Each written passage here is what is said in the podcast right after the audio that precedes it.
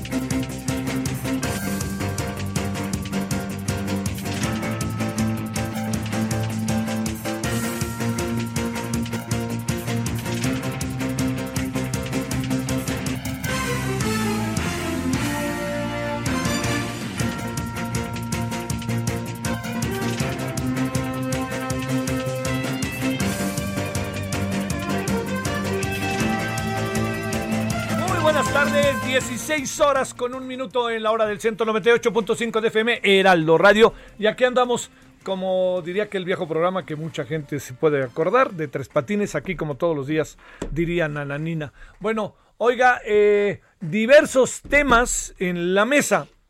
Déjeme empezar hoy con un tema, ahora sí que en el que tuve oportunidad de participar. A lo mejor pienso le puede. ¿Qué pasó aquí? Ahí estamos. Pienso que, que le puede ser de, de enorme interés. Eh, el día de hoy se desarrolló una conferencia de prensa en, el organ- en la sede de la ONU Mujeres, la oficina de ONU Mujeres, en la cual tuve la oportunidad de participar, pa- participar como moderador y con algunos asuntos ahí que tienen que ver con el gran desarrollo que ha tenido, la verdad que se lo digo, eh, el trabajo de ONU Mujeres, eh, particularmente con alguien que ha hecho cosas maravillosas como Belén Sanz. Pero déjeme decirle dónde está el asunto, que puede serle a usted de interés. Eh, el día de hoy esta conferencia de prensa, que originalmente se iba a llevar a, efecto en este, se iba a llevar efecto precisamente en, en, eh, la eh, en la sede de la Secretaría de Gobernación, no se pudo desarrollar en Gobernación. La razón por la cual no se pudo desarrollar en Gobernación se debe a que está, pues ya sabe, está medio ahí están tomadas las instalaciones, bueno, no las instalaciones, están tomadas algunas avenidas que se dirigen a la Secretaría, en fin, bueno. Entonces optaron por la ONU. Eh, todo se lo cuento para que le vaya contando de qué, le voy, le voy contando de qué es. Es el llamado, eh, la conferencia de prensa es para invitar, para ir trabajando con lo que la- la- el- un gran foro, que el nombre del foro se va a llamar Foro, bueno, ya se llama Generación Igualdad. Se va a llevar efecto en México del 29 al 31 de marzo del 2021. Le voy a decir por qué es, pero tan, tan relevante este foro para las mujeres. La última vez que hubo un foro que incluso su servidor recuerda fue en el año del 75 en la Ciudad de México. Fue un foro importantísimo. Luego está también el foro de Tokio, ¿no? Este no, no es que venga a suplir a los foros sobre las mujeres, sino ya, aquí estamos en un momento en donde de lo que se trata es de que todos participen y todas sobre todo participen, ¿no? Eh, ¿Cuántas personas van a ir? Ahí preguntaba hoy alguien. Pues serán como cinco mil las que pudieran estar este, conectadas, pero yo creo que va a ser mucho más. Eh, digamos, esto tendremos que esperar, pero yo creo que esto va a ser mucho más. Le voy a decir eh, dónde está el asunto. Este foro que se va a llevar en México en la Cancillería y en un segundo momento en junio allá en, en París, trata de eh, buscar a través de un proceso de integración eh, pleno, de eh, buscar la igualdad. Es muy difícil la igualdad per se, pero más difícil cuando hablamos de la igualdad cuando estamos hablando de la igualdad entre hombres y mujeres, mujeres y hombres. Está siendo eh, cada vez más difícil todo ese proceso de la igualdad, aunque paradójicamente cada vez hay una mayor conciencia de que tenemos que acceder a él. De repente hay algunos asuntos que se nos aparecen enfrente y se nos aparecen enfrente y uno tiene, acaba teniendo la impresión de que todo lo que hemos avanzado se viene para abajo. Pero si le soy sincero, yo creo que eh, eso no quita el avance real de las cosas. Entonces, el, el foro lo organiza la ONU, lo organiza además de la ONU, también la Organización de las Naciones Unidas, dos gobiernos. Uno que es el SEDE, que es el gobierno mexicano, y el otro que es el francés, que viene siendo un copatrocinador y que en un segundo momento habrá una reunión en junio, ya le insisto. El, el, no es que sea uno mejor o peor, o que sea uno más que menos, pero el gran foro es el primero, el que está del 29 al 31. Ahí lo que va a pasar es que, eh, por lo pronto, lo organiza el gobierno mexicano, lo va a inaugurar el presidente López Obrador. Va a ser muy interesante lo que diga ya el presidente. Este, y sobre todo, por eso le digo que con los muchos asuntos que hoy tenemos frente a nosotros, que son asuntos sumamente delicados. Pero lo que sí le digo es que eh, hoy, para contarle por dónde van a ir las cosas, estuvieron presentes la, digamos, la gran animadora mexicana, que es el gobierno, pero la gran animadora mexicana, pues es ni más ni menos que Nadine Gassman Silverman, que además es el la presidenta de Mujeres. Yo creo que la participación de, de, de, todo lo que hace Nadine a lo largo de tanto y tanto tiempo que ha hecho en México y en el mundo respecto al tema de las mujeres de, da, da, un da un si usted me permite un, un, un este un avance que, creo que no, que creo que lleva a pensar que las condiciones en las que se van a dar las cosas van a ser evidentemente positivas. Entonces, Nadine Gassman estuvo presente, estuvo presente también la directora ejecutiva de ONU Mujeres, eh, eh, allá, ese estuvo allá desde Nueva York, es Bumsile Lambo, eh, también estuvo presente Elvira Pablo, que es representante de Joe Tax Force, que es la nueva generación de los que se está planteando el asunto. Estuvo también presente Mabel Bianco, que es un personajazo. Ella es representante del grupo asesor, de la Sociedad Civil Global para el Foro Generación Igualdad, que se ha de imaginar que eso puede que no les guste mucho con esto de la sociedad civil, pero ahí es donde está uno de los grandes, grandes, grandes avances de estos temas, en la sociedad civil, en las feministas, etcétera.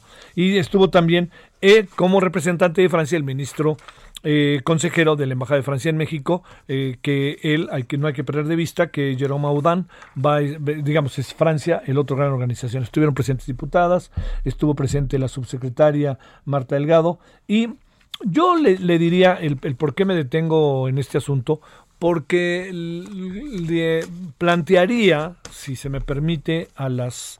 Eh, pues a las mujeres, hombres y mujeres, pero particularmente mujeres que amablemente nos están viendo, estos son de esos foros en donde eh, las posibilidades de participación, las posibilidades de que las cosas trasciendan, las posibilidades de hacerse valer y de que al final del encuentro esto forme parte de estrategias de gobiernos, de organizaciones internacionales y sobre todo de nuevas condiciones para las mujeres, son eh, la, la impresión que yo alcanzo a tener es que son precisamente esas, esas, este, este tipo de, de, eventos los que pueden generar los procesos de cambio. Primero porque convocan a las mujeres del mundo.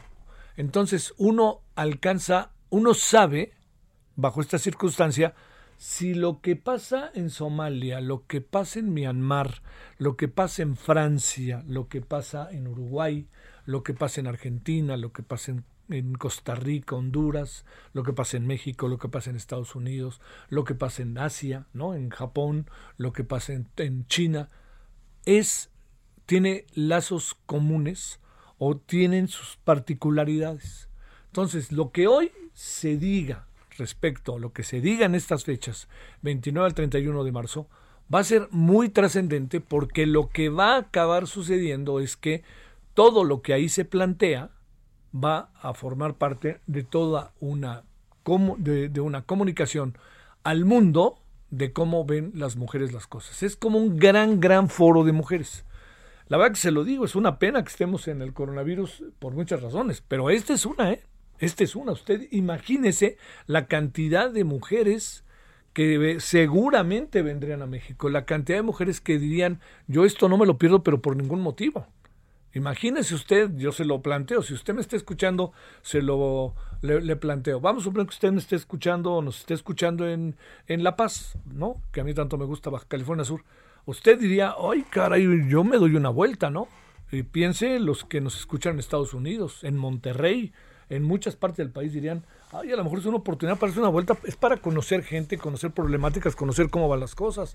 Entonces, por eso le digo, es una pena que no, que no se pueda hacer el foro, eh, digamos, presencial, pero está muy bien desarrollado para llevar a efecto el foro con una muy buena comunicación y que esa comunicación pueda ser efectiva y todo el mundo pueda participar. Yo le tendré al tanto.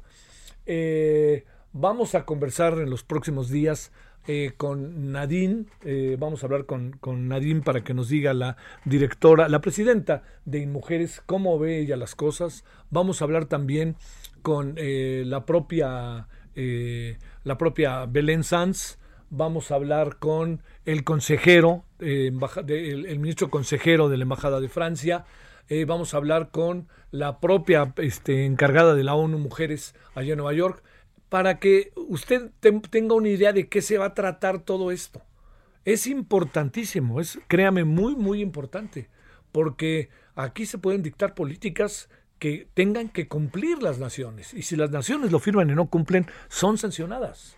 Y también, pues, más conciencia del papel, que del rol que juegan las mujeres y que a lo largo de muchos años hemos, pues, entre por desconocimiento, entre por machismo, entre por un conjunto de variables, pues hemos perdido de vista. Entonces yo, yo le insistiría, este es un momento muy interesante, lo que pasó hoy yo le concedo enorme valor porque es también una iniciativa en la cual entra directamente, no lo pierde usted de vista, el gobierno mexicano. Y el gobierno mexicano presente precisamente ahí lo obliga a asumir y a tener pues conductas, disposiciones que en el marco internacional se acaban aprobando. Entonces ahí yo quiero ver qué es lo que pasa. Eh, es un poco, hoy, hoy hemos estado platicando mucho de que es, eh, de si el presidente eh, mexicano es feminista, no feminista, y él dice que no es feminista, pero si eso lo hace, digamos, como distante de las causas de las mujeres. Yo, yo creo que no, yo creo que no. Yo sé que lo que voy a decir mucha gente podrá no estar de acuerdo, pero yo creo que el presidente mexicano lo que, lo que hace es, eh, tiene una concepción, yo diría, desgastada e incluso, perdón que lo diga, anacrónica de cómo son las cosas. Pero esto no lo coloca como un enemigo de las mujeres, simplemente no alcanza a entender del todo el nuevo rol que están jugando las mujeres, eh, este, este, este rol activo, este rol de defensa de su cuerpo, este rol de defensa ante las circunstancias llama la atención que digan, oigan, yo les pido que el 8 de marzo, por favor, se porten bien, ¿no? No vayan a pintarrajear los monumentos. Ese no es el asunto, señor presidente. Es, si fuera ese tan sencillo como, pues, este, ya hagan lo que quieran y a ver qué hacemos, o de plano pongamos una seguridad para que cuidemos, este, los, eh, eh, todo lo que son los monumentos, eh, los comercios, etcétera. El asunto, el asunto va, créame que mucho más, muchísimo más lejos de eso tal cual se lo dijo. El asunto tiene que ver con las mujeres, con cómo viven las mujeres y una forma de reacción de las mujeres. Y eso yo creo que es lo que hay que entender. Entonces, esa es la parte que el presidente en su discurso confunde mucho, porque además, eh, digamos, para ponerlo claro, el tema, eh, el tema eh, Félix Salgado Macedonio, pues los ha metido, créame, en un embrollo del cual la verdad no sale. Es una definición, indefinición tan confusa, así se lo digo, tan, tan, tan brusca, tan, no sé, ¿no?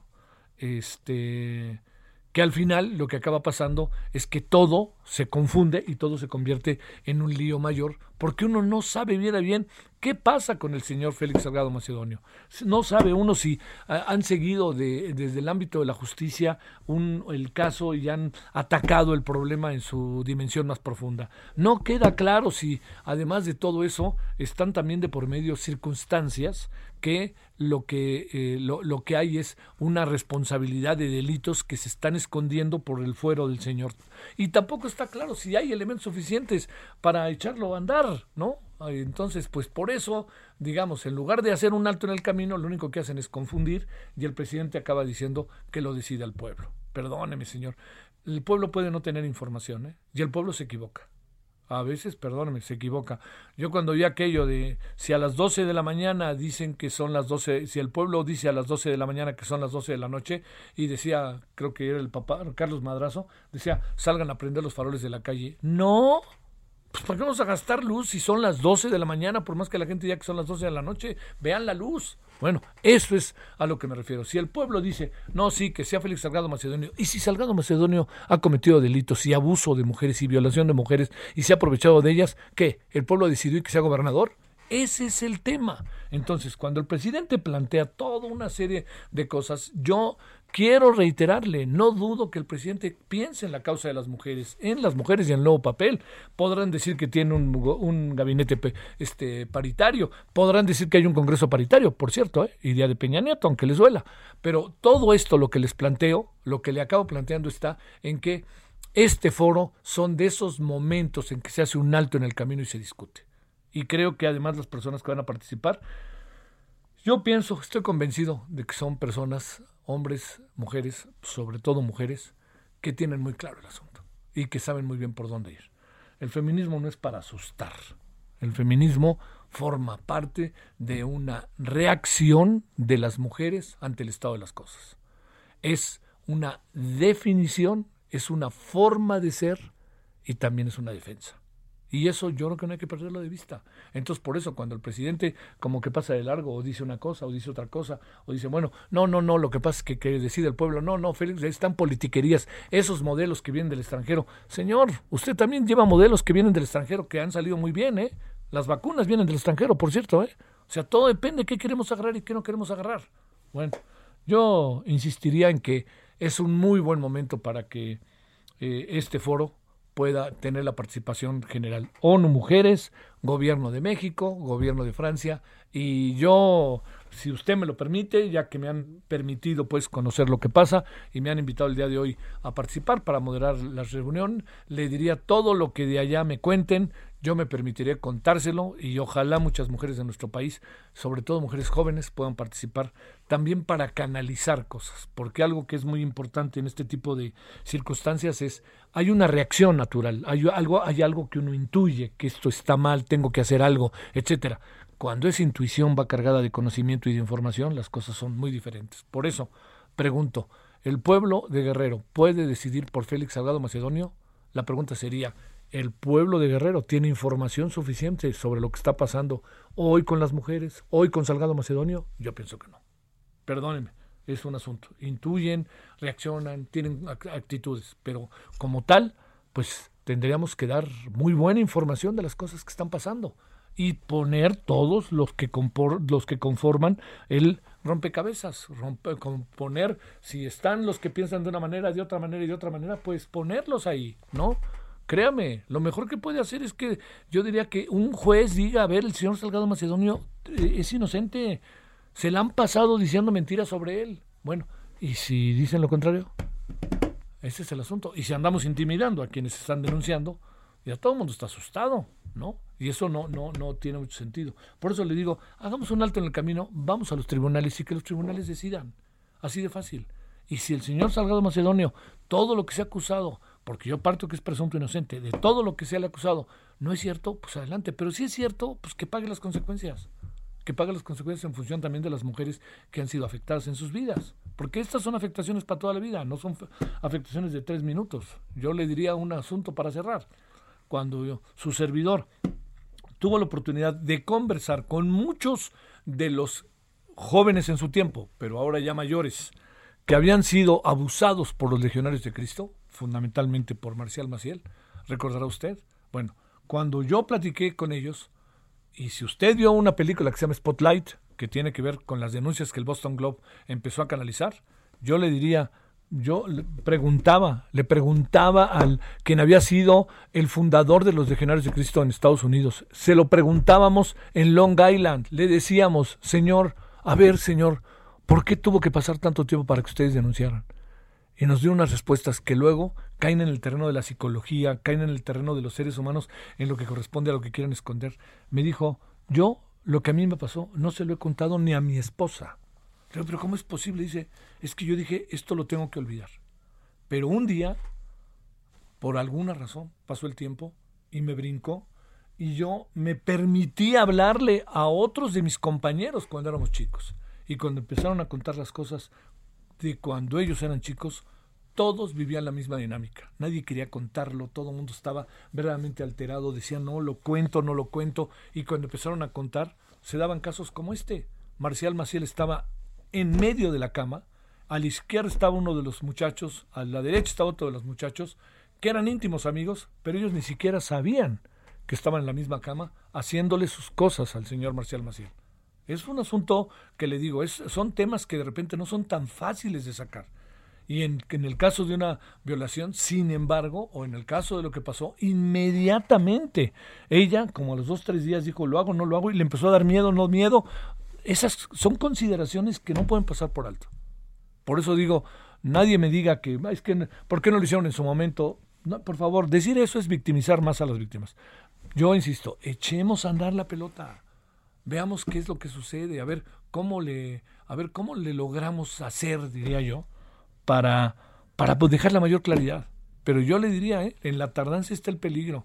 Están jalando la cuerda pero verdaderamente de, de, forma me parece profundamente inquietante. Están jalando la cuerda, están metiéndose en problemas grandes, porque en esto el presidente va involucrado por la reacción del presidente. Insisto, el presidente no tiene claridad de cómo son estas cosas hoy, pero yo no creo que sea un hombre que esté en contra de las mujeres. Por favor, ahí me parece que, que me parece que, que no lo verbaliza bien o no lo tienen claro. Entonces, caray, pues a batallar, como nos dijeron el otro día en el Televisión. Pues sí, hay que insistirle al presidente hasta que el presidente logre poder entender esto. Porque yo no creo, insisto, que el presidente sea un hombre que, que esté contra las mujeres. Creo que no entiende muchas de las cosas que hoy están pasando. Y eso es obligación de su gente, de los cercanos, perdóname, de su esposa, tratar de insistir, insistir, conversar, conversar. Eso de este rompamos el pacto, de rompe el pacto, que haya dicho lo que dijo el presidente. Dice, el único pacto que yo este, me rompí fue el pacto por México. Digo, realmente, no, no, no está bien. No está bien. Razonablemente no está bien. Entiendo por qué lo pudo decir, entiendo el pasado nos condena, todo eso, pero razonablemente eso por ahí no va. Bueno, sé que me alargué y este, perdóname mi querido Misael, echémonos rapidísimo si te parece, ¿no? Misael, tenemos tres minutitos, échate dos minutitos adelante con la información, perdón que me alargué, adelante. Claro que sí, Javier. Buenas tardes, buenas tardes al auditorio. Pues te cuento que Morena hizo de todo en el Senado para aprobar en fast track en menos de un día de trabajo legislativo y en una sesión virtual la reforma a la ley de la industria eléctrica impulsada por el presidente Andrés Manuel López Obrador. El partido del presidente junto al PT y el, y el partido Encuentro Social aprovecharon su mayoría en el Senado para impedir la realización de un parlamento abierto, madrugaron a la oposición, no le movieron una sola coma al dictamen y acortaron el debate parlamentario al incluir de último momento en la orden del día la discusión sobre la reforma eléctrica, argumentando una urgencia por defender la soberanía energética. Javier, en tan solo 24 horas, a la una de la madrugada de hoy, Morena y sus aliados se impusieron y consumaron con 69 votos a favor y 49 en contra las modificaciones que pasan ahora el Ejecutivo Federal para su publicación en el Diario Oficial de la Federación. Durante este debate acalorado y que esta vez fue en modalidad a distancia, Morena defendió la reforma eléctrica con el argumento de que buscan rescatar la soberanía energética y fortalecer a la Comisión Federal de Electricidad, además de comprometerse a mantener tarifas eléctricas bajas, incluso a reducirlas. El bloque opositor, por su parte, el PAN, PRI, PRD y Movimiento Ciudadano, y que esta vez se vio reforzado por el Partido Verde Ecologista, señalaron que las modificaciones ahora violan la Constitución al permitir que la Comisión Federal de Electricidad utilice combustóleo para la generación de energía eléctrica, lo cual significaría una mayor contaminación y el cierre a las energías renovables. Otro punto crítico, Javier, de lo aprobado es que se elimina la competencia, es decir, a los particulares, a las empresas particulares, para darle prioridad a las centrales eléctricas de la CFE. Esto debido a que se obliga a la Comisión Federal, a la Comisión Reguladora de Energía a revisar incluso a revocar los permisos obtenidos por la iniciativa privada para generar energía eléctrica en los casos en que hayan sido obtenidos mediante fraude electoral. Y al final, Javier, lo que se llevó la noche fue el festejo de la senadora morenista Lucía Trasviña, quien al ser aprobada la reforma eléctrica alcanzó a gritar Viva México, viva Andrés Manuel López Obrador, cabrones. Es así como ocurrió ya eh, la aprobación de la reforma eléctrica, Javier, en el Senado de la República. Pues le hicieron como le hacía el PRI antes y ni el PRI le hacía así antes, ¿eh? Sí, hubo de todo, hubo madruguete, hubo albazo, hubo eh, un acortamiento del debate legislativo, hubo de todo para sacar esta reforma en fast track en menos de un día de trabajo y bueno, eh, después casi menos de una semana de que la Cámara de Diputados la haya aprobado. Te mando un saludo, Misael, gracias, buenas tardes. Saludos, Javier. bueno, vamos a la primera pausa. Son las 16:24, casi 25 en hora del centro. Ahora regresamos.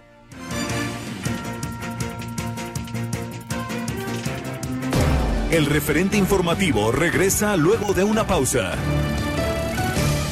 Heraldo Radio.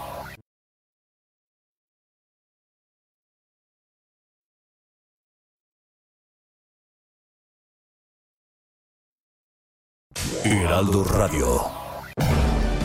Solórzano, el referente informativo.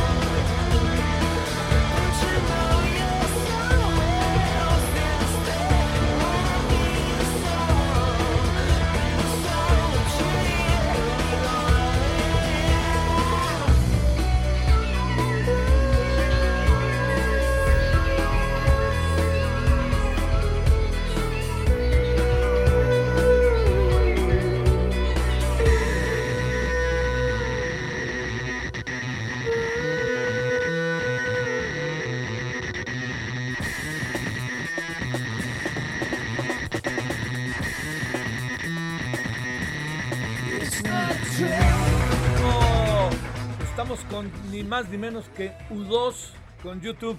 Eh, el día de hoy, de 1997, la banda irlandesa de YouTube lanzaba su álbum llamado Pop. Eh, genera controversia YouTube, ¿no?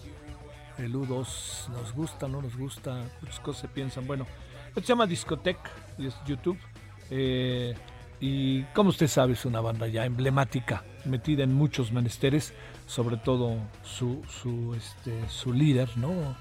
El señor, digamos, el, la cabeza, ¿no? De YouTube, que he estado metido en muchas cosas políticas, sociales, etcétera, ¿no? Bueno, entonces a ver qué le parece. Si no, le, si no lo había escuchado, escúchelo y si lo escucha, recuérdelo. Discoteca.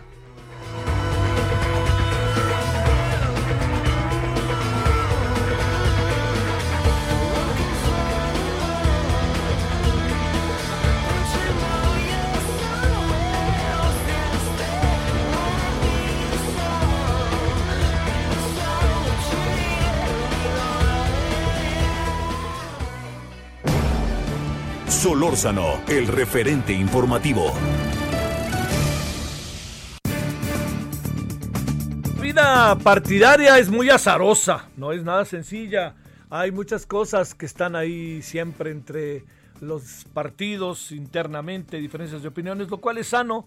El problema está en cuando pasan cosas dentro de los partidos que, pues, la verdad, lo único que acaban provocando son divisiones internas porque pues se usan los partidos, no se militen los partidos. Bueno, Alejandro Rojas Díaz Durán, diputado plurinominal por Morena. ¿Cómo has estado, Alejandro? Buenas tardes.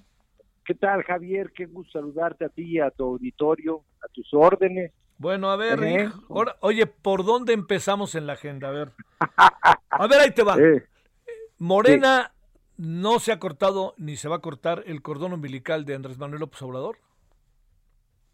Bueno, mira, Morena es obvio y evidente que quien lo fundó fue el presidente Andrés Manuel López Obrador. Lo que sí tenemos que hacer en Morena como una obligación, además está en, el espíritu de, su fundación, es transformar el régimen político y, la base del viejo régimen es que había un partido en el poder que era un partido prácticamente de Estado, cualquiera que este llegara, PAN, PRI, ¿no? Entonces nosotros tenemos que realmente transitar hacia un nuevo régimen político y eso significa tener un nuevo régimen político de partidos y Morena tendría que ser en el futuro cercano un partido que funde un nuevo régimen en donde no dependa del presidente de la República.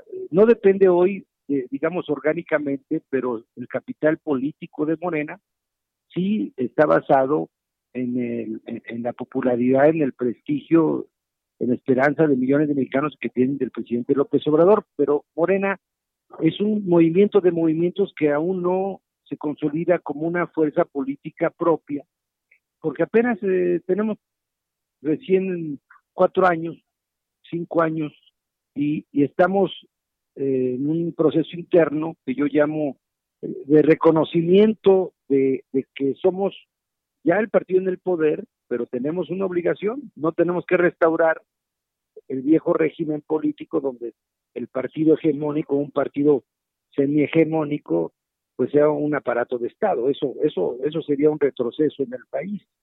Al contrario, yo creo que tenemos que evolucionar hacia un régimen político donde el presidencialismo mexicano, que es la piedra de toque del viejo régimen, pues en verdad transitemos hacia un régimen semiparlamentario, donde la vida partidaria, y me refiero a todos los partidos, realmente tengamos una vida propia y que sea la genuina representación de los diferentes sectores sociales. Eso es el, eso consolidaría las instituciones políticas en el país.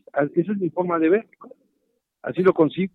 Oye, eh, parece como una, no, no diría parteaguas, pero sí parece una situación muy al límite eh, al interior del partido y las diferentes percepciones al interior del partido, el caso de Félix Salgado Macedonio, ¿no? Sí, es precisamente uno de los, eh, digamos, efectos que, que tenemos que procesar internamente con mucho cuidado y me parece que ahora sí que se han enredado desde la propia dirigencia nacional de Morena, la Comisión Nacional de Elecciones, por querer, eh, digamos, forzar las cosas, cuando Morena en realidad tiene que ser muy receptiva, muy sensible de, de las causas, sobre todo en este caso de las mujeres, habiendo señalamientos tan directos a quien hoy ostenta la candidatura de Morena, que es Félix Salgado Macedonio, que si yo fuera el dirigente nacional de Morena, eso lo digo yo, Alejandro Rojas Díaz Durán, teniendo eh, frente a nosotros a quienes imputan directamente a, Félix Salgado, macedonio, y que además hay investigaciones en su contra, pues yo estaría decidiendo que mientras son peras o manzanas, pues no es nuestro candidato a gobernador en Guerrero, y no por una razón personal, simplemente porque Morena presume, primero, de ser abanderado de las causas de la gente. Segundo, porque un sector tan importante de una causa fundamental de, la, de, las mujeres, en este caso la violencia contra las mujeres y las imputaciones tan graves de violación contra la mujer, y son tres, ¿no? Las que están señalando esto, pues es razón más que suficiente para que no sea nuestro candidato a gobernador. Mientras aclara las cosas, yo no soy juez, pero el estatuto de Morena y los principios señala que deben tener la reputación moral y política intachable. Pues hoy lo que menos tiene Félix Salgado Macedonio es una reputación intachable, más bien parece ya tigre de Bengala con tantas manchas. O sea, no es posible que la dirigencia nacional y la Comisión Nacional de Elecciones le estén dando tantas vueltas a un tema que es muy sencillo. Yo le dije a Mario Delgado por escrito, a ver Mario Delgado, tú eres presidente nacional de Moreno, solo tienes que definir una cosa muy sencilla. ¿Estás o no a favor de las mujeres, de sus causas? Defínete si estás a favor retírale el registro de la candidatura a Félix Salgado Macedonio porque tienes la facultad de hacerlo junto con la Comisión Nacional de Elecciones. Si no se la retira, pues entonces queda la duda de qué estamos haciendo. Pues yo, yo en lo personal, pues no es de medias tintas, esto es muy claro, o somos o no somos, estamos con las mujeres o no estamos contra las mujeres, porque el costo político que está pagando Morena es muy alto, no solo es en Guerrero, esto nos va a afectar si insisten y si mantienen esa candidatura, pues nos va a costar en votos. Es más, ya nos está costando, aun cuando la retiren, ¿eh? Déjame decirte algo, Javier. Se están pasando de tueste. Ya era como para que se hubiera tomado la decisión, hubieran hecho otra encuesta hace dos semanas y ya tuviéramos otro perfil que incluso, lo debo decir, quien salió en segundo lugar de la encuesta primera que donde surgió Félix, era una mujer. Así de fácil. O sea, digo, ¿para qué tanto brinco estando el suelo, el suelo tan parejo? Esa es mi opinión, Javier, y no me van a sacar de ahí. A ver, este, eh, entendiendo eh, la dinámica de un partido que, perdón, este, te digo, Alejandro, a veces parece de izquierda y a veces no lo parece. Este, Te pregunto, eh, ¿cómo, ¿cómo definir cosas como las que pasaron ayer en el Congreso, en donde las formas que utilizó Morena para aprobar una reforma que el presidente no quería que le cambiaran ni una coma y no se la cambiaron y que había todo un entorno con elementos en la mesa para criticar o para cambiar o para por lo menos escuchar voces diferentes, acabaron haciendo muy temprano la votación, la pasaron por alto y poco nada les importó lo otro. Estamos en que no, no, no, no se quiere discutir porque se va a perder, no se quiere discutir porque el presidente dijo es así o es así, o qué alcanzas a pensar y ver, Alejandro, tú que has visto la política al menos de hace 30 años. Pues sí, efectivamente es consecuencia de lo mismo. Estamos todavía eh, conviviendo y consistiendo con una, un andamiaje jurídico del viejo régimen. Así funciona también el Congreso.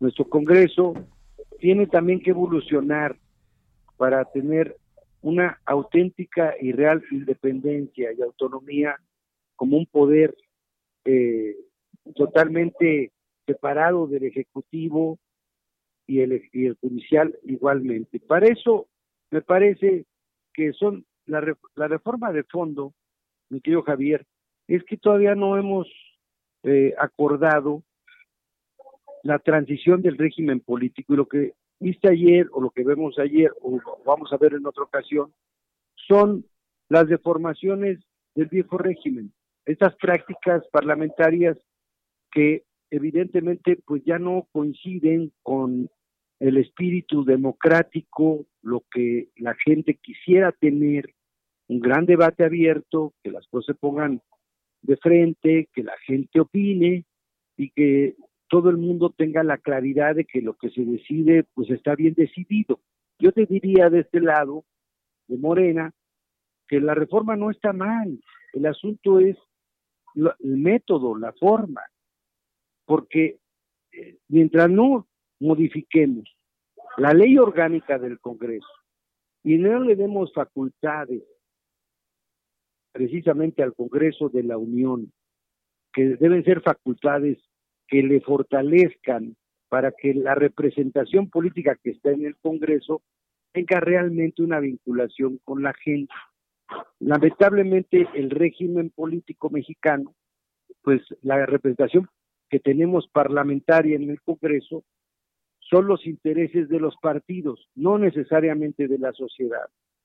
Y eso es un defecto del origen de la representación. Tenemos, ahora hay que volver a leer a, Alexis de Tocqueville, a Voltaire y a Rousseau, y tenemos que reformular eh, los poderes públicos en México y hacer una profunda reforma del Estado para que realmente no suceda lo que sucede hoy, porque siempre queda la duda, la sospecha, cuando se pueden hacer las cosas de manera transparente y de cara a la sociedad.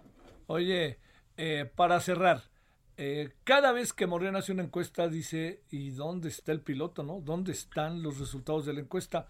Y lo digo ahora sí que agraviando, no sin agraviar, agraviando al presente al que le dijeron que él no era el candidato y que era Dolores Padierna ahí en la delegación Cuauhtémoc. Bueno, yo soy, yo he venido luchando dentro de Morena precisamente contra esa opacidad, contra las encuestas patito, los dedazos, las imposiciones, porque eso no le ayuda a Morena. Yo ya les propuse ahora sí como dicen el remedio y el trapito. Mira, Morena tiene que ir a una reforma estatutaria profunda también para que realmente sea un partido político de adeveras, y un movimiento moderno del siglo XXI. Y para eso yo he propuesto, entre otras cosas, que las encuestas de Morena, para hacerlas, pues hagamos un convenio con las universidades, entre ellas obviamente la Universidad Nacional Autónoma de México, que sea un comité de científicos estadísticos, que sean los que elaboren las encuestas y además las publiquemos, que sean públicas las encuestas, que la gente pueda saber en qué lugar quedó y cómo quedó.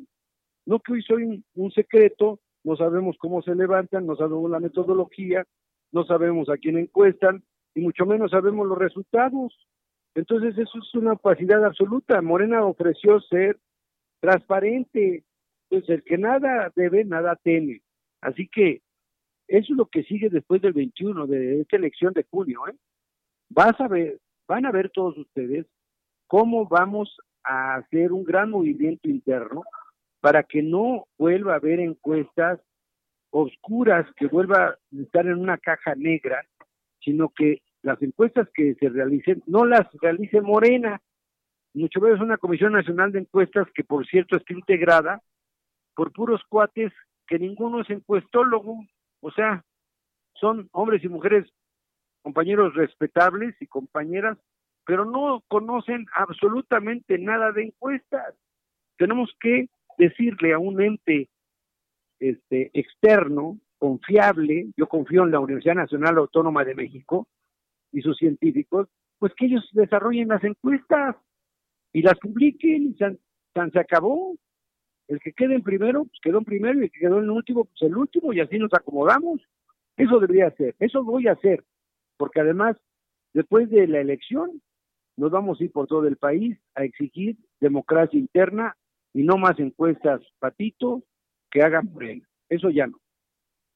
Eh, Dolores Padierna representa una fuerza real, tangible, e incluso a pesar de todo el pasado de René, de René una fuerza real, tangible, y me da la impresión de que el presidente hasta recibe, les manda guiños.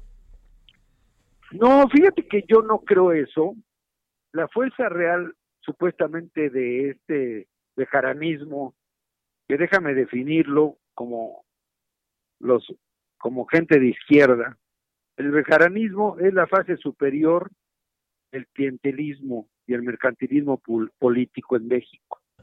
Ellos son todo lo opuesto a lo que Morena dice representar. Y quien les abrió la puerta aquí en la Ciudad de México, porque fue donde les abrieron la puerta, pues son los responsables de que la ciudadanía seguramente va a haber un voto de rechazo y muy alto por haberles entregado las llaves de la Ciudad de México para que regresaran. Ahora sí que las ligas mayores, porque ellos representan las ligas de la corrupción, de la extorsión, del clientelismo político, que en verdad son las lacras de la política. Y me parece que fue un error gravísimo de que les hayan abierto la puerta en la Ciudad de México. Si Mario Delgado también consintió esto, me parece que él mismo está cometiendo un gravísimo error que pagaremos muy caro, porque ni Dolores Padierna ni René Bejarano son una fuerza real, porque todos los seguidores que dicen tener no son seguidores de ellos, son López Obradoristas que ellos han ido reclutando porque ellos van y dicen en los estados de la República que ellos son López Obradoristas, que son los más leales al López Obradorismo. Yo digo, bueno, eso es lo que dicen ellos, pero todo, toda la base política que tienen no les pertenece, es prestada, es gente leal y comprometida con el presidente Andrés Manuel López Obrador, no con René Bejarano, mucho menos con Dolores Padierna, quien por cierto ya gobernó la delegación Cuauhtémoc, y a mí me tocó, cuando fui secretario de Turismo con Marcelo Ebrard, gobernaron durante 15 años esa delegación, y fue una cueva de Alibaba y una eh, un nido de corrupción en donde yo personalmente, como secretario de Turismo, iba a quitar los sellos a restaurantes, a hoteles y a comercios que ellos mandaban poner para extorsionar a los empresarios. Ahí están los testimonios, ¿eh? Llenaron el zócalo de ambulantes que luego Marcelo y yo tuvimos que sacar. ¿Te acordarás que había más de 30 mil vendedores ambulantes en el zócalo? Pues ¿quién crees que los metió? Dolores Padierna y René Bajarano. Obviamente con su módica cuota semanal, ¿verdad? Entonces, estos señores lo que menos tienen es autoridad moral y política para regresar a los cargos públicos. Y yo por eso les he dicho, ni son de Morena, y Morena comete un error al postularlos. Y ya por eso impugné la candidatura de Dolores Padierna, porque en verdad es una mentada de madre para los capitalistas. Lo digo así fuerte y claro, y perdón la expresión, pero no hay, no encuentro mejor calificativo porque nosotros los capitalinos, yo siempre me he entregado a la Ciudad de México, tú lo sabes, tengo años luchando por la democracia de esta ciudad, como para que ahora regresen como los hijos pródigos, como si algo les debiéramos. No, hombre, no estamos para eso. Morena nos hizo para que regresaran las lacras de la política. Bueno, este, pues Alejandro, muchas gracias. Eh, pues estoy a tus órdenes. Veremos, por la oportunidad, Javier. Veremos qué viene, veremos qué viene. No, vas a ver, se va a poner más sabroso. Te lo garantizo. Te, mando un ¿Eh? saludo a Alejandro Rojas Díaz Durán, diputado plurinominal por Morena. Gracias. Bueno, Gracias. vámonos eh, cuando son ahora las 16.54 en la hora del centro. Eh, este, vámonos. en la noche vamos a tener buenos asuntos, síguese en el Alto Televisión. Vamos a, a poner por delante hoy el tema, un tema que se ha puesto muy, muy interesante, que es el tema del debate que se dio en la legislatura actual en Quintana Roo y que tiene que ver con el sí o no al aborto. Al final fue no, pero las razones que se esgrimieron y que se dieron, créame que son cuestionables. Bueno, es uno de los temas que tendremos en la noche. Pausa.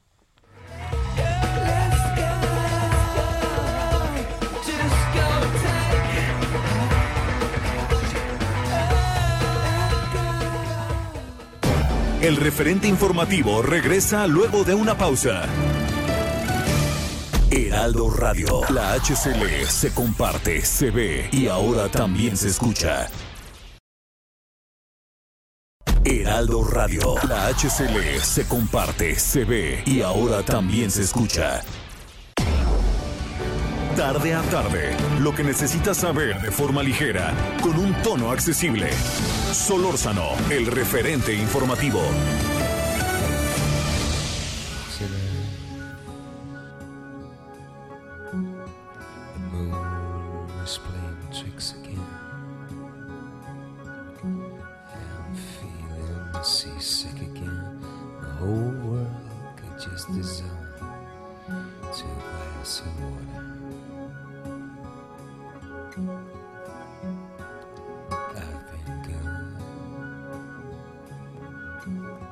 Cause I know you don't want me to. Do you really want me to be blue as you?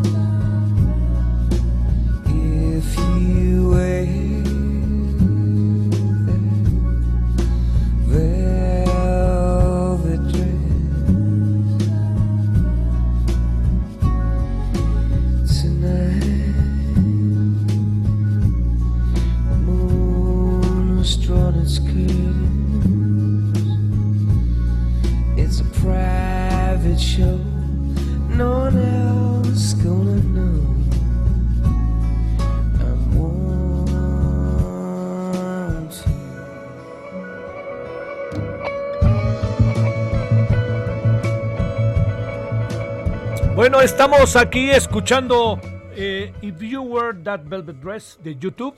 El por qué nos acordamos de U2 o YouTube. Que en 1997, en un 3 de marzo, la banda irlandesa lanzaba su álbum llamado Pop. Y esto es lo que estamos escuchando. Es entonces YouTube 17 con 12 en la hora del centro. 3-3, 3 de marzo del 2021.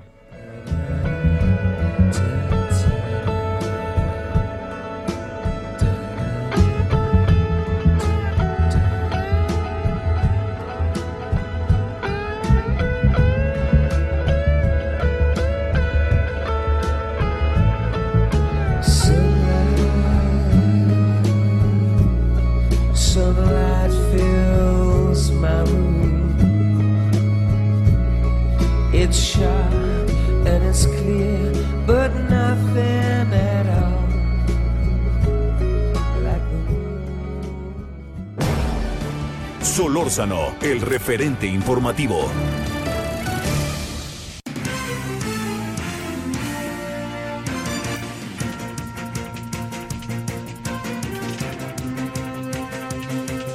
Bueno, vámonos eh, con más y vámonos directamente con Francisco Nieto. A ver, cuéntanos que hoy el mundo de Brexit entró en otra etapa. Por ahí cuentan, adelante Francisco. Eh, ¿Qué tal, Javier? Muy buenas tardes. Hoy en la, eh, la mañanera estuve enfocada en temas de energía y electricidad. Hubo anuncios y se dieron a conocer nuevos arreglos en contratos con empresas particulares. Y es que, Javier, el gobierno federal, a través de Pemex, renegoció un contrato con Odebrecht. El nuevo contrato, el nuevo acuerdo es con la empresa Braskem Idesa, es decir, con la planta de Tileno 21 ubicada en Coatzacoalcos, Veracruz el cual a decir de eh, del gobierno pues es un contrato ventajoso y perjudicial para las finanzas de Pemex. El acuerdo era que Pemex tenía la obligación de suministrar gas etano a dicha planta y de no cumplir pues la paraestatal debería de pagar millonarias eh, penas de incumplimiento de hasta el 200%, es decir, pagaba hasta 5.200 millones de dólares de penalización. Ahora con el, con el nuevo acuerdo Pemex redujo el suministro de gas, será hasta eh, marzo de 2004 cuando se, cuando tenga esta vigencia el contrato y ya no se pagarán estas penal- penalizaciones. En ese sentido, el ahorro para la federación será de, de casi 14 mil millones de pesos. El presidente Javier también adelantó que con la reforma eh, de la industria eléctrica recién aprobada por el Congreso se, se renegociarán también los contratos con las empresas privadas. Explicó que se van a sentar con las empresas para renegociar y para decirles que ya no habrá subsidios y que se deben adecuar al nuevo mercado internacional. Recordó que se buscó acuerdos con estas empresas, como fue con el, caso de Iberdrola, pero al no haber respuesta, pues decidió presentar la iniciativa para la reforma de la indus- industria eléctrica y bueno, también el presidente anunció la modernización de las hidroeléctricas del país. Comenzará con 14 y la idea es cambiar todas las turbinas para que generen energía eléctrica más limpia. Pues fue parte de lo que sucedió el día de hoy en la mañanera, Javier. Oye, este, lo que sea es pues, el presidente además contento con, con este voy derecho y no me quito que se dio hoy, ¿no? Es correcto, el presidente, el presidente lo vimos contento, pues para decir el presidente, pues fueron negociaciones que benefician las arcas públicas que, que se mantienen en ahorros, incluso habló habló de que pues vendrán más eh, más ahorros, pues la Fiscalía General de la República todavía tiene que determinar el futuro de, de, la investigación de Odebrecht y ahí el presidente cree que pueda también generar más ingresos para la agenda pública federal. Eh, Javier, entonces pues sí, el presidente hoy anduvo de buenos con estos anuncios. Ahorita, ¿qué tan cierto es todo esto en función de los especialistas? Gracias, Francisco Nieto. Buenas tardes. Muy buenas tardes. 17 con 6 en la hora del centro. Solórzano, el referente informativo.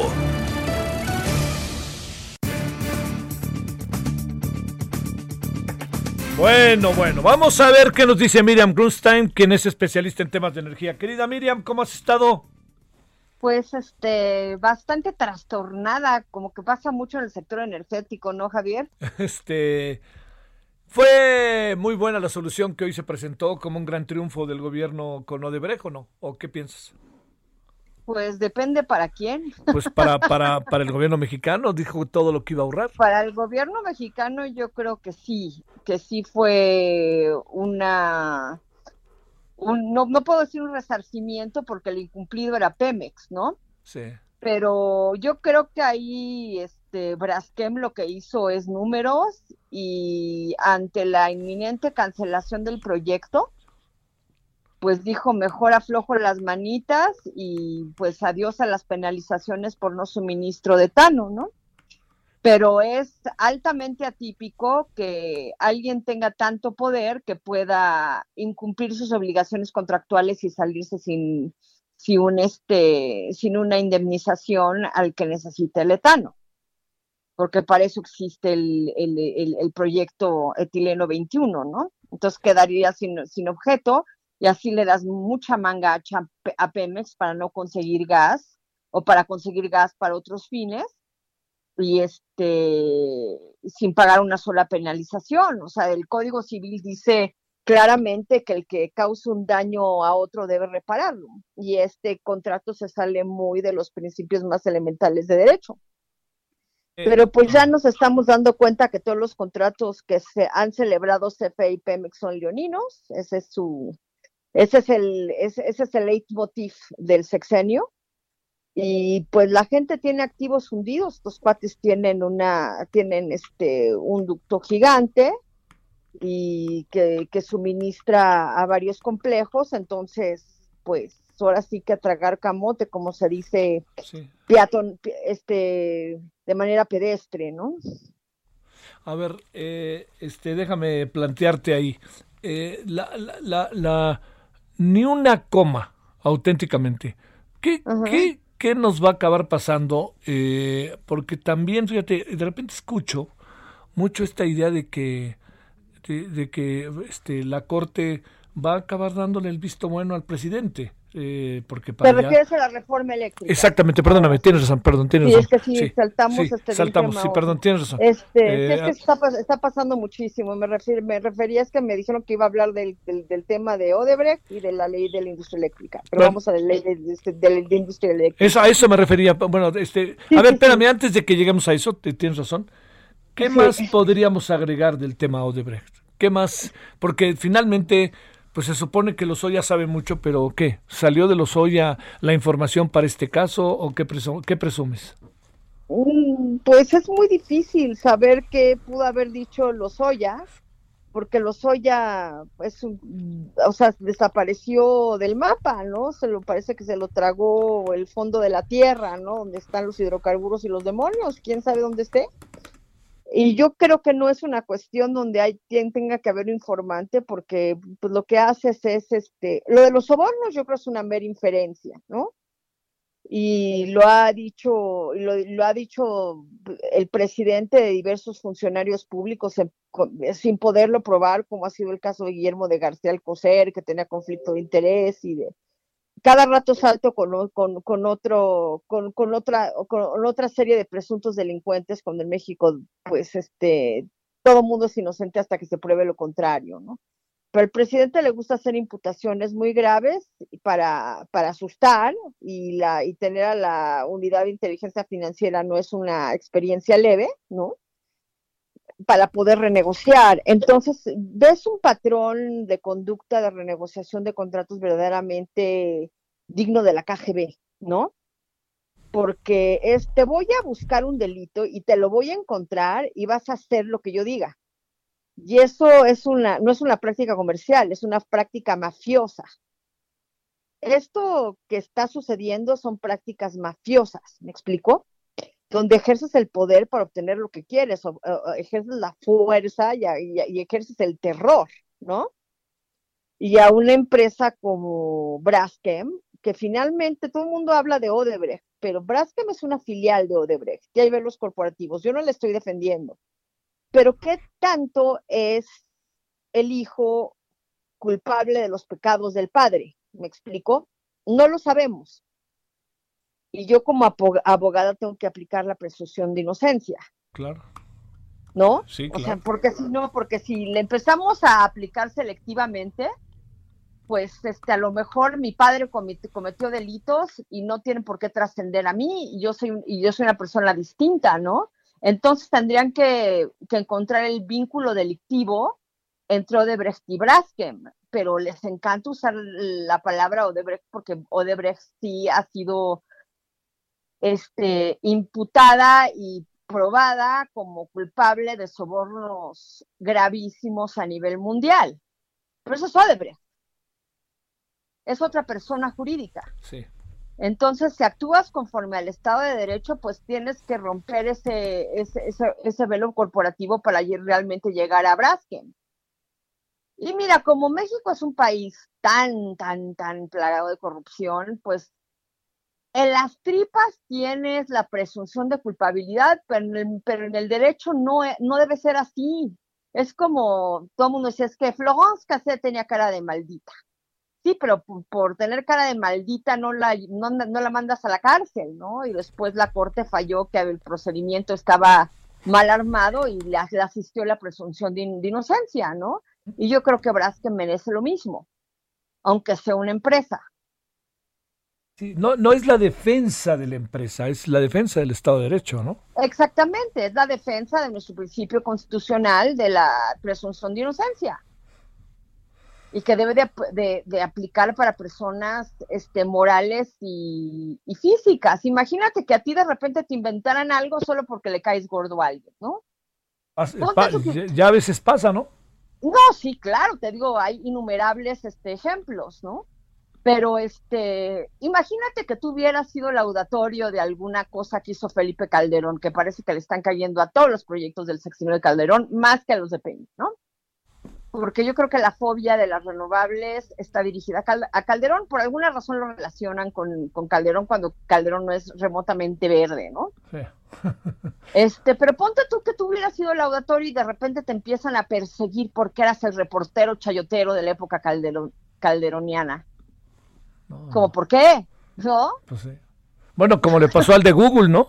Así exactamente. Entonces estamos todos, bueno, todos, gracias a Dios, yo no, pero muchos están pagando por este delitos que no se comprueban jurídicamente. Y eso va atenta gravemente contra el Estado de Derecho y pues si tienen una bronca con Braskem, que la resuelvan con Braskem, pero que no usen los pecados del padre para culpar al hijo. Oye, este, a ver, déjame nomás ahí plantearte para cerrar esta parte, eh, Miriam. El tema, el tema que tiene que ver con eh, Lozoya, que Sí. uno, uno presume que todo esto forma parte de esta trama. Sí, claro. A ver, ¿qué, qué dices de eso? Pero- no, no lo vemos, ¿dónde anda? Pero es que, es que están, es así como que, escúchame, te hablo Juan para que me escuches, Pedro. ¿Dónde, ¿Dónde están los Lozoya? Si la bronca es con Lozoya, porque Lozoya parece que fue realmente la mancuerna entre Odebrecht y México, ¿dónde están Lozoya? Realmente que agarren a Lozoya. No usen sucedáneos, me explicó, no usen proxies porque parece que lo que, que Lozoya, que como no pueden agarrar a Lozoya porque está protegidísimo políticamente, porque tiene un padrinazgo político inquebrantable y no le pueden tocar uno, uno de sus muy bien peinados pelos, entonces se van contra lo que huela a Lozoya para dejar tranquila a la población. Pero todos sabemos que no están agarrando a Lozoya, todos lo sabemos. A ver, este, esta trama no saques la bola de cristal, sino en función de lo que estás viendo, ¿le ves, Ajá. ¿le ves final o vamos a tener a los hoy a los cuatro años, como dicen algunos, jugando golf y sin que nadie... lo van a. Mira, salvo, mira, yo ya, yo ya cansé, me cansé de desilusionarme porque se me rompe mi corazoncito. Porque, A ver, porque he platicado con gente relativamente cercana al presidente, y no te voy a decir que la gente cercana al presidente se muere de ganas de hablar conmigo, pero algo que me sí me garantizaron es que iban a agarrar a Lozoya y a otros personajes de CFE, ¿no? sí. Y pero lo de los Lozoya casi me lo firmaban con sangre. Y yo les digo, si agarran a Lozoya, de veras que estaré bastante más tranquila con este gobierno. Porque la destrucción que hizo en Pemex es inusitada, no tiene precedente, ¿no? Entonces, pues, este, si agarran a Lozoya, pues habrán hecho algo importante para Pemex y para México, para reivindicar a Pemex y para, para reivindicar a México y búsquenle la lana y quítensela y compren vacunas, ¿no? Porque tiene una, tiene una obligación no únicamente penal, pero sino de, de resarcimiento de daño patrimonial al Estado. Entonces, este, pero no, yo creo que, francamente, Javier, y ha estado en el chismógrafo del sector y de los enernautas, como, como se puso mi, mi querido amigo Aldo Flores Quiroga, el ex subsecretario, que Lozoya jamás pisó México. Que Ay. eso de que iba a firmar es una ficción. Ah, Que estaba o en Canadá, o en las Islas Canarias, o en la Isla Caimán, o en Berlín, o en no sé. ¿Me explicó? Pero sí, el gran chisme, y tengo que poner la palabra chisme en negritas y en cursivas porque es una opinión totalmente, deso- es una creencia totalmente desautorizada, es que todo fue una simulación y que el señor nunca pisó México. Y entonces, ¿para qué esta simulación, Miriam? O sea, Para- ¿qué se gana con ella? Ya no, ya, ya no me acuerdo en qué momento político estaba el presidente cuando empezó con lo de los Oya, pero a lo mejor había una caída en su, en su popularidad por algún tema.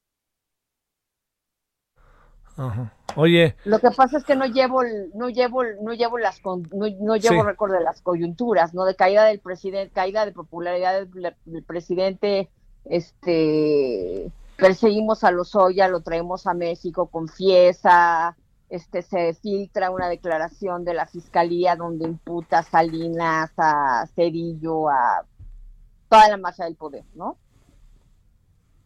Entonces, este, y ya después, cuando vio que no había tanta, no hacía tanta diferencia en su popularidad política, pues, pues, tan tan, ¿no? Vamos a dejarlo donde está y yo creo que sí. Yo creo que destapas a Lozoya y destapas una letrina de cochinero político inconmensurable. Yo creo que sí de- destapas los caños del infierno. ¿que incluye el pasado o podría incluir el presente? No, el, el pasado y el presente. ¿me El presente, el hoy, el hoy.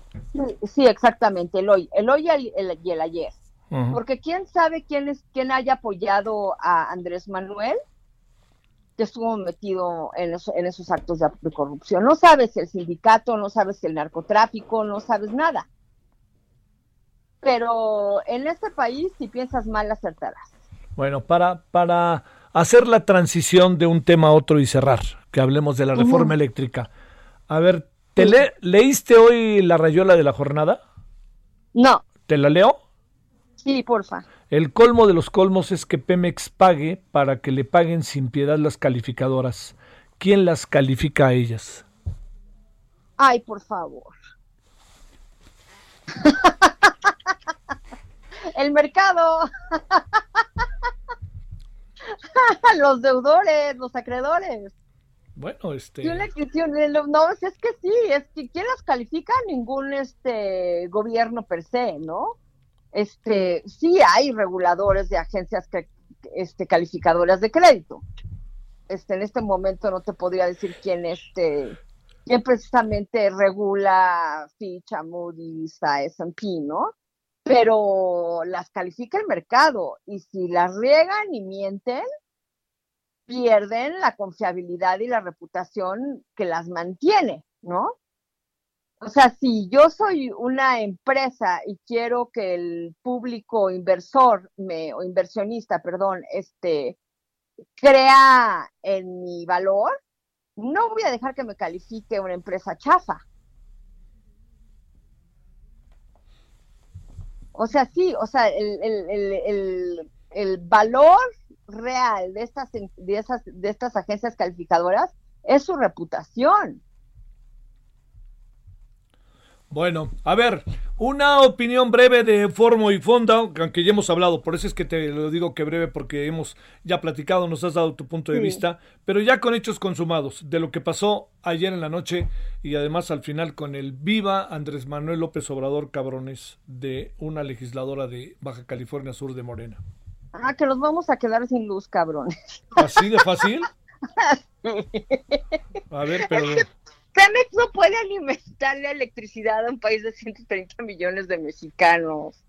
Y algunos sí son muy tragones, como la industria siderúrgica, la industria cementera, la industria vidriera, o sea, todo lo que es con camín necesita mucha electricidad. Y de ahí dependen muchos empleos y mucho crecimiento. Y CFE va a tronar, no hay manera que CFE solo alimente de electricidad de forma como mandate el servicio público general, ininterrumpida, confiable, con calidad. No hay manera que lo haga con sus propias centrales. Él, el presidente está haciendo una prueba de credibilidad, ¿no?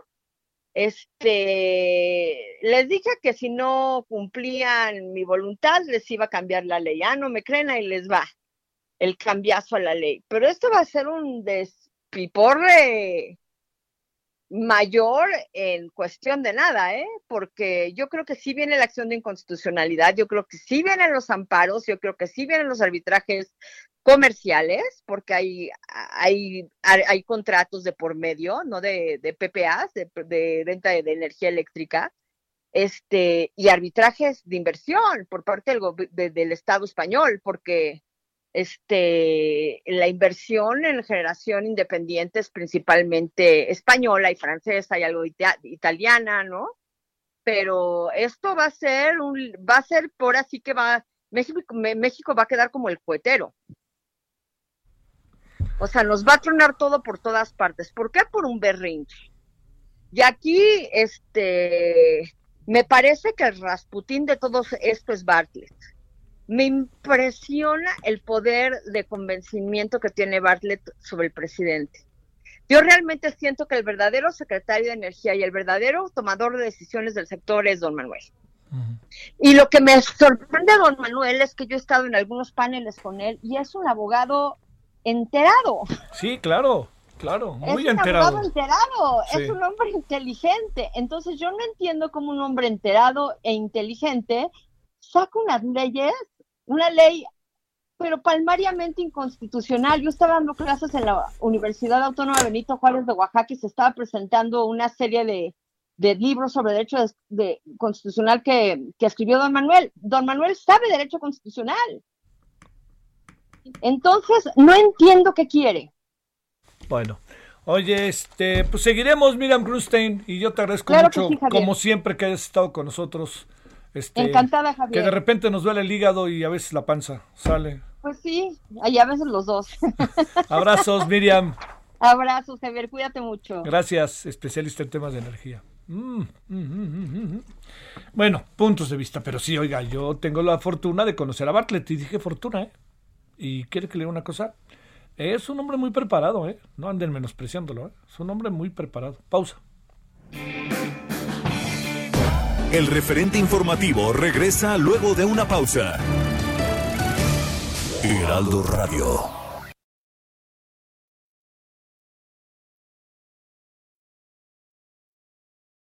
Heraldo Radio. La HCL se comparte, se ve y ahora también se escucha. Estamos de regreso con el referente informativo.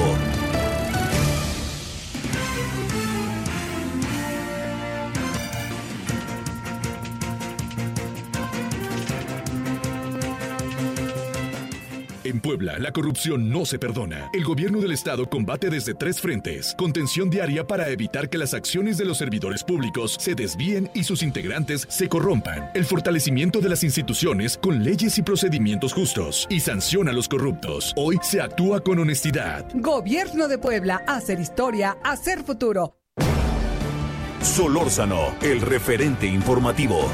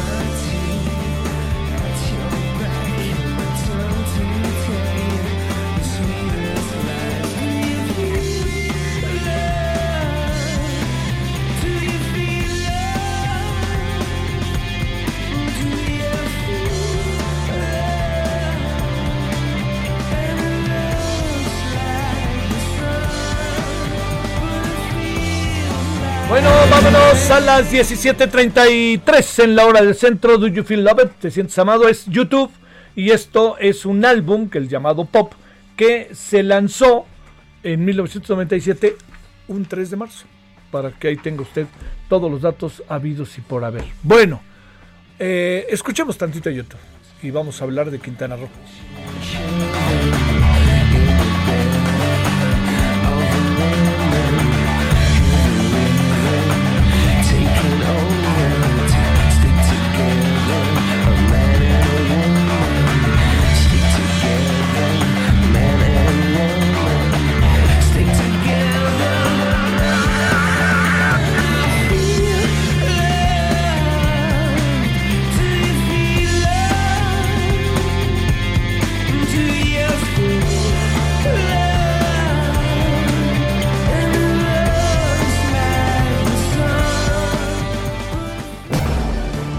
Solórzano, el referente informativo.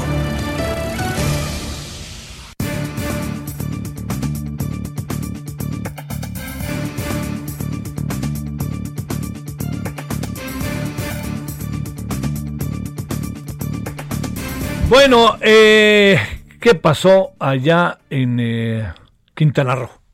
¿Por qué hemos estado tan atentos ya hace varios días? Porque estaba llevándose efecto, se ha llevado efecto un debate muy, muy importante respecto al aborto que parecía muy trabajado para que se aprobara. No fue así. ¿Qué fue lo que pasó? Vamos a hablar de todo ello. Mariana Bello, integrante de Gobernanza MX y de la red feminista Quintana Roense. Mariana, ¿cómo has estado? Buenas tardes. Hola Javier, muy buenas tardes. Oye, pues hace, Mariana, hace algunos días pensamos que el asunto caminaba con rumbo a la aprobación y nos hemos dado cuenta que pues no más no. A ver, ¿qué lectura haces de lo que pasó y, y este y cómo de repente la izquierda parece derecha, ¿no? Muchas gracias, muchas gracias por, por darle cobertura a este tema. Cuando tú hace un ratito hace un ratito dices, pues vamos a hablar de Quintana Roo, pues desde las 26 colectivas que formamos parte de la red feminista quintanarroense, consideramos que hoy, 3 de marzo, hablar de Quintana Roo es eso, es hablar de, el, de la fortaleza, de la fuerza, de la agenda, de la organización de un movimiento feminista muy fuerte, muy potente, eh, muy preparado, que lo que ha puesto, lo que ha logrado en estos tres breves meses, que bueno, no han sido breves en, en otras circunstancias, pero se dice fácil, es justamente colocar eh, un- en la agenda, no solo del gobierno, sino en la agenda pública, eh, pues un tema visibilizado, menospreciado, eh, poco atendido, como son los derechos humanos de las niñas, las adolescentes, de las mujeres y particularmente los derechos sexuales y reproductivos. A ver. ¿Qué ha pasado Sí. este, para nosotras? Eh, bueno, comentarte fundamentalmente que nosotras eh, nos sentimos con una batalla ganada, eh, nos sentimos victoriosas, nos sentimos que hemos avanzado un tramo enorme eh, de cara a, a años y décadas de omisión legislativa en temas de derechos humanos de las mujeres en el Estado. A ver, sobre esto, yo, yo entiendo que muchas de estas cosas luego acaban pareciendo, Mariana, eh, digamos, hay, hay que revertirlas, hay que verlas, se debatió, se discutió, el tema se puso en la mesa como nunca antes se había metido, nunca se había puesto, eh, al- pero al final te diría, ¿qué, qué es, presumes que piensa la sociedad quintanarroense? ¿Sabes por qué te lo pregunto? Porque uno imaginaría, platicando incluso con colegas tuyas, que, esto sería un tema como ya para probarse, ciudades muy versátiles, ¿no? Cancún, Playa del Carmen, este, eh, Cozumel, eh, la propia Chetumal, uno diría, ahí ya se están moviendo las cosas. ¿Qué acabó pasando? ¿Los legisladores pensaron en ellos, en su entorno, en su qué dirán, o pensaron en lo que eventualmente podría pensar la sociedad adulta en su conjunto? Pues, eh, bueno, definitivamente, pues aquí hay, dos lecturas. Una que tiene que ver efectivamente con las y los actores políticos este, del, del momento, ¿no? Y eh, justamente, pues una de las de las ganancias de todo este movimiento que, que arrancó desde noviembre con, con los balazos y la brutalidad policíaca aquí en Cancún, luego el plantón en las afueras del Congreso del Estado, que se transforma en una toma del Congreso donde colocamos el tema de, de, la omisión legislativa en torno a nuestros derechos sexuales y reproductivos y otros y otros nueve temas que todavía están pendientes en la agenda legislativa. Este, pues justamente lo que hemos ganado es también eh, que eh, por primera vez tenemos un mapeo de actores y de actoras que eh, en donde tenemos eso, claridad acerca de quiénes se han preocupado, interesado y han trabajado por eh, alfabetizarse en el tema, comprenderlo, eh, escuchar los argumentos y las demandas feministas, escuchar los criterios de la Suprema Corte de Justicia, los tratados internacionales, los aspectos éticos, científicos, etcétera, y quienes, eh, contrario a justamente a toda una este, este, tendencia regional, ¿no? Con, con, con la, la, despenalización en Argentina, también muy reciente, pues quienes han privilegiado, pues eso, este, negar los derechos, eh, pronunciarse o sentar postura eh, por los abortos clandestinos, porque finalmente sabemos que el debate no es que si las mujeres abortan o no abortan, sino en qué condiciones lo hacen, quienes tienen los privilegios de trasladarse a la Ciudad de México o inclusive al extranjero o en clínicas privadas y cómo son las mujeres más pobres, marginadas, las más jóvenes, las que terminan poniendo en riesgo su salud, su integridad e inclusive pues su libertad, ¿no? Este, pues el día de ayer quedó muy claro quiénes este pues han sentado postura en, en, estos términos, eh, con qué diputados y diputadas sí este, podemos contar claramente, porque aquí también hay un, hay un, un dato que no podemos obviar a nivel nacional, que son los momentos electorales.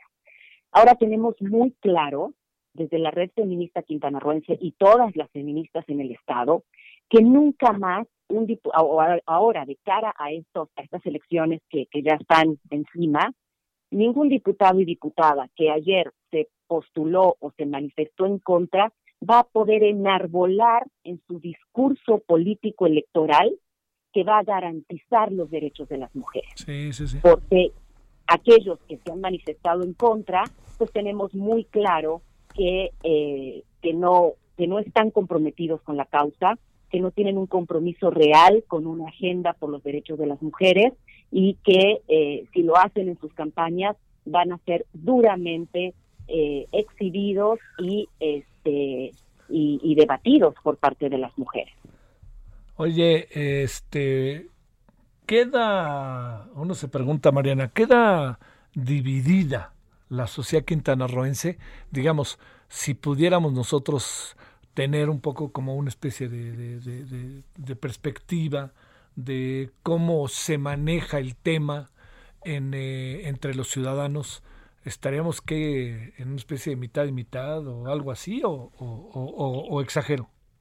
Pues mira, em, algo que, que, claro, cuando, cuando transitas a nivel local y en los territorios estos temas, que definitivamente es un tema delicado, es un tema que, que atraviesa posturas morales, personales, religiosas, este, sin duda existe esto, ¿no? Está como, como, como ambiente de polarización. Pero por otro lado, es muy esperanzador también ir constatando cómo mujeres y hombres de todas las edades, de todas las clases sociales y de todas las regiones del Estado, pues se han visto obligados a entrarle al tema, ¿no? A preguntar, a cuestionarse, a escuchar los argumentos de un lado y del otro. Y eh, es muy esperanzador ver cómo gente que estaba en una postura muy rígida de, eh, de no entender o de no entender la defensa de los derechos sexuales y reproductivos de las mujeres, cuando, cuando esto se comienza a hablar en las familias, en los trabajos, en las escuelas, en un congreso, pues mucha gente empieza a entender que, que esto, como, como te decía, no, no va, no, no va de la obligación de nadie, de, no va ni siquiera de estar a favor del aborto como tal, eso es una falacia. Las mujeres feministas no estamos a favor del aborto ni eh, promocionamos el aborto como ninguna solución, sino que va de libertades, va de autonomía, va de derechos, va justamente del libre desarrollo de la personalidad de las mujeres, decidiendo su proyecto de maternidad, su proyecto de futuro, su proyecto de vida. ¿No? Y en muchos casos, y esta es la, la, espina que roza los temas de violencia que tanto afectan a la, a la, a la sociedad quintanarroense, pues eh, tienen que ver justamente hasta con una reparación integral, porque muchas de las mujeres que este, son víctimas de violación terminan en embarazos y en maternidades forzadas. Y eso no es justo, no es justo para ninguna mujer, no es justo para ninguna sociedad que aspire al desarrollo pleno. Sí, sin duda.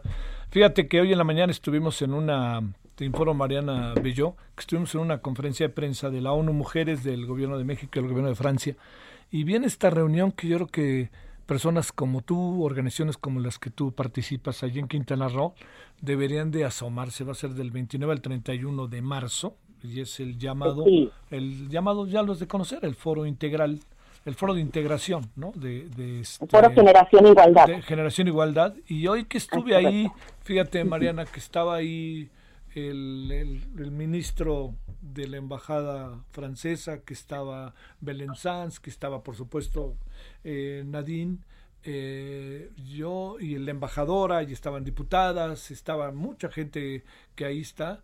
Creo que va a ser un espacio para darse un buen quien vive, si me permites esta expresión, ¿no? De todos los temas que andan ahí.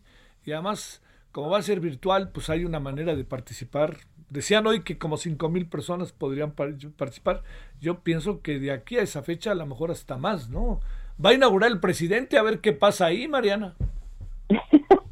Sí, es, es, es- tienes ahí toda la, la, la razón en, en, en, en sostener la incertidumbre, ¿no? Porque bueno, este sí, definitivamente, pues el, el presidente eh, no ha tenido eh, actitudes y, mensajes claros y favorables y contundentes, claros respecto de las demandas tan legítimas de, de las mujeres en un país en donde se matan en promedio a 11 al día solo por el hecho de ser mujeres. Sin duda, este tipo de agendas, como la, la, la, la agenda de, de la plataforma de acción de Beijing, después de 25 años, que detona este foro Generación Igualdad, y, muchas otras agendas que están enmarcadas en los tratados internacionales, son fundamentales porque van esto, ¿no? Colocando los, los temas regionales, los temas nacionales, los temas mundiales. Lo que nos toca a las feministas en nuestros territorios, pues justamente pues es aterrizar, ¿no? Eh, concretar que estas estas políticas públicas, ¿no? Que están en planes, en programas, eh, que tienen más o menos recursos, pues realmente se lleven a cabo como debe llevarse a cabo en cada uno de los rincones de los municipios y de los estados de la República. Eso no ha sido tarea fácil, aún con este pues con, con, con toda una agenda internacional muy este, favorable y muy retadora en los derechos de las mujeres. Aquí en los territorios nos toca, pues ahora sí que picar piedra paso a pasito para sensibilizar a quienes están justamente en las en estas líneas de batalla de fiscalías, de cuerpos de seguridad pública, de personal de la salud, este, de personal de justicia, ¿no? En donde finalmente es en donde se concreta que una niña, una adolescente, una mujer en un rincón de este país tenga el acceso real, efectivo a cada uno de sus derechos. Te mando, Mariana Belló, un saludo, integrante de Gobernanza MX y de la red feminista Quintana Roense. Gracias, Mariana, que estuviste con nosotros. Gracias a ti, Javier. Un abrazo. Hasta Desde luego. Buenas tardes. A distancia, saludos allá hasta Quintana Roo. Eh, bueno, ya escuchó usted, no fue aprobado el aborto, la suspensión del embarazo en la ciudad de, en el estado de Quintana Roo. Y pues lo ven de otra manera, ¿no? Vamos a darle vueltas y vamos a ver cómo nos volvemos a meter. Pero eso sí, que nadie enarbole el tema de defensa de las mujeres y todo eso en la campaña electoral por venir, porque no hay manera de creerles, sobre todo después de lo que los partidos votaron. No todos, pero la mayoría. 17:48 en la hora del centro. Solórzano, el referente informativo.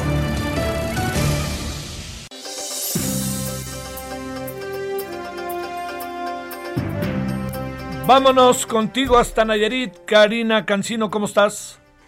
Bien, Javier, buenas tardes. Aquí dándole seguimiento a esta nota que surgió en la mañana y que ha causado revuelo por la importancia pues que da a todo el panorama que ha vivido Nayarit desde hace pues, casi 10 años ya y apenas eh, este año es que hemos visto pues algunas acciones tanto del gobierno estatal como del gobierno federal sobre el exgobernador de Nayarit, Roberto Sandoval, y es que en la mañana su esposa Ana Lilia López Torres a través de sus redes sociales dio a conocer una carta que dirigió al presidente de la República Andrés Manuel López Obrador para pedir justicia por su hija y su esposo, quien es la Fiscalía General de la República, sostienen pues una orden de aprehensión por el presunto delito de operaciones con recursos de procedencia ilícita.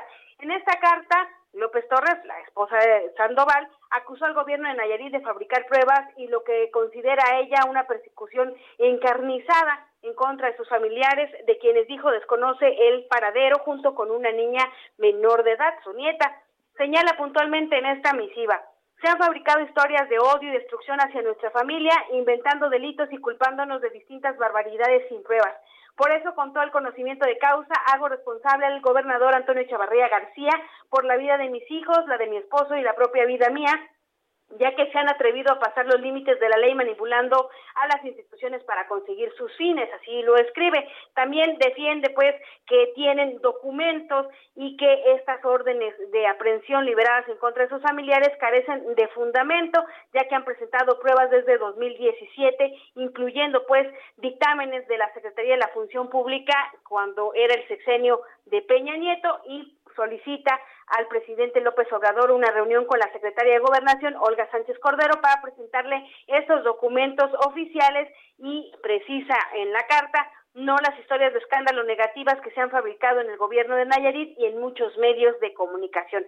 La ex esposa del gobernador, que está acusado en Nayarit por presunto ejercicio indebido de función, especulado y delitos electorales, hizo un llamado a la autoridad federal para que su familia pueda acceder a un proceso legal imparcial con garantías y respeto a los derechos humanos. Y Javier, pues ha causado pues eh, expectativa y sobre todo reacciones entre la población, quienes en redes sociales se han manifestado y han pedido que recuerde ella cuando a las víctimas de desaparecidos, de tortura y demás delitos, pues les pedían que los apoyara, que frente a su esposo, pues también intercedieran ante el fiscal Edgar Beitia por la fabricación de delitos también, que en algunos casos llevaron al despojo a estas personas. Así que eso es lo que está ocurriendo aquí en Nayarit.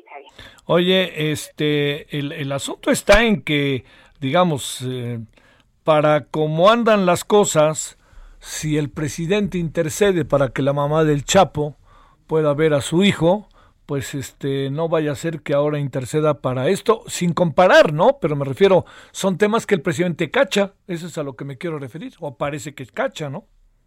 Hace unas semanas, en una conferencia matutina, el presidente eh, señalaba, pues, respecto a este caso, de Roberto Sandoval cuando se le dictaba la orden de aprehensión en diciembre. Si no mal recuerdo, decía él, pedía que Roberto Sandoval se presentara ante la justicia, que, que se entregara para poder enfrentar esta cuestión de la que ahora también la, la Fiscalía General de la República lo señala y pues le garantizaba que iba a haber un juicio justo, así que esperaremos la reacción del presidente sobre esta carta que le envía la esposa de Roberto Sandoval. Mientras tanto, en el Estado, pues ha causado pues te digo, estas reacciones entre la gente que no vio con buenos ojos, incluso el video que ella misma subió a sus redes sociales. Sí, bueno. Sale, te mando un saludo, saludos allá hasta Nayarit. Gracias, Karina. Muchas gracias, buenas tardes, estamos pendientes. ¿Dónde andas, Carlos Navarro? Buenas tardes, Javier, te saludo con gusto a ti al auditorio desde la indómita Ciudad de México y contarte, Javier, que en los penales que controla la Subsecretaría del Sistema Penitenciario Local eh, se llevó a cabo principalmente en el reclusorio Oriente un operativo esta noche, Javier. Recordemos que hace unos días se encontró una manta con una cabeza humana, lamentablemente una cabeza humana desollada, donde venían amenazas contra el subsecretario Azael Ruiz. Después de esto, elementos de la Secretaría de Seguridad Ciudadana llevaron a cabo un operativo esta mañana donde encontraron drogas, donde encontraron 20 celulares donde encontraron armas blancas después de catear, eh, no, no catear, sino llevar a cabo un operativo en cinco dormitorios del reclusorio Oriente. Incluso ayer la jefa de gobierno, Claudia Sheinbaum, señaló que van a reforzar la vigilancia en estos centros de reclusión después de lo que te comentaba de las amenazas que recibió Azael Ruiz, que no es la primera vez que recibe amenazas de este tipo, Javier, hace unas semanas les colocaron unas cabezas de puerco con mantas, le incendiaron también una camioneta, todo esto cerca de los centros penitenciarios, porque según se está favoreciendo de parte de los custodios algunos eh, presos, entonces están reclamando de esa forma y, en esta ocasión, a raíz de, esta situación, se llevó a cabo este operativo donde eh, llevaron a cabo, encontraron armas eh, blancas, encontraron celulares y encontraron dinero y droga, Javier. Bueno, ahí te dejo toda la tarde, mi queridísimo Carlos Navarro, a esta indómita Ciudad de México. Hasta luego, Javier. Buenas tardes. Adiós, Carlos. Gracias. Oiga, ya nos vamos. eh, a ver, ¿qué tenemos para hoy en la noche? Belén Sanz es la representante de, eh, la ONU Mujeres en México. Vamos a conversar con ella rumbo al 8 de marzo. El segundo asunto que vamos a poner en la mesa es la reforma eléctrica. Eh, ahora sí que, mire, cambiaron el horario del debate. Eh, este, ¿Qué otra cosa hicieron? Echaron toda la maquinaria. Sumaron votos sin importarle cómo votaban, ¿no? Y echaron todo rapidísimo, rapidísimo para aprobar. ¿A qué me refiero? Que consten actas a la reforma eléctrica. Entonces vamos a hablar sobre eso. Está Agustín Basabe y tendremos varias cosas en la noche. Todavía hay tarde. Nos vemos en la noche. Adiós.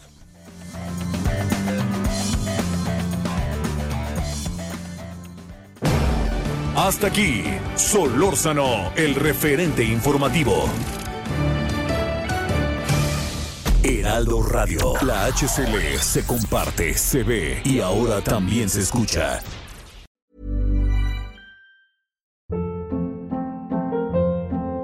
Hold up. What was that? Boring. No flavor. That was as bad as those leftovers you ate all week. Kiki Palmer here, and it's time to say hello to something fresh and guilt-free. Hello Fresh. Jazz up dinner with pecan-crusted chicken or garlic butter shrimp scampi. Now that's music to my mouth. Hello Fresh. Let's get this dinner party started. Discover all the delicious possibilities at hellofresh.com.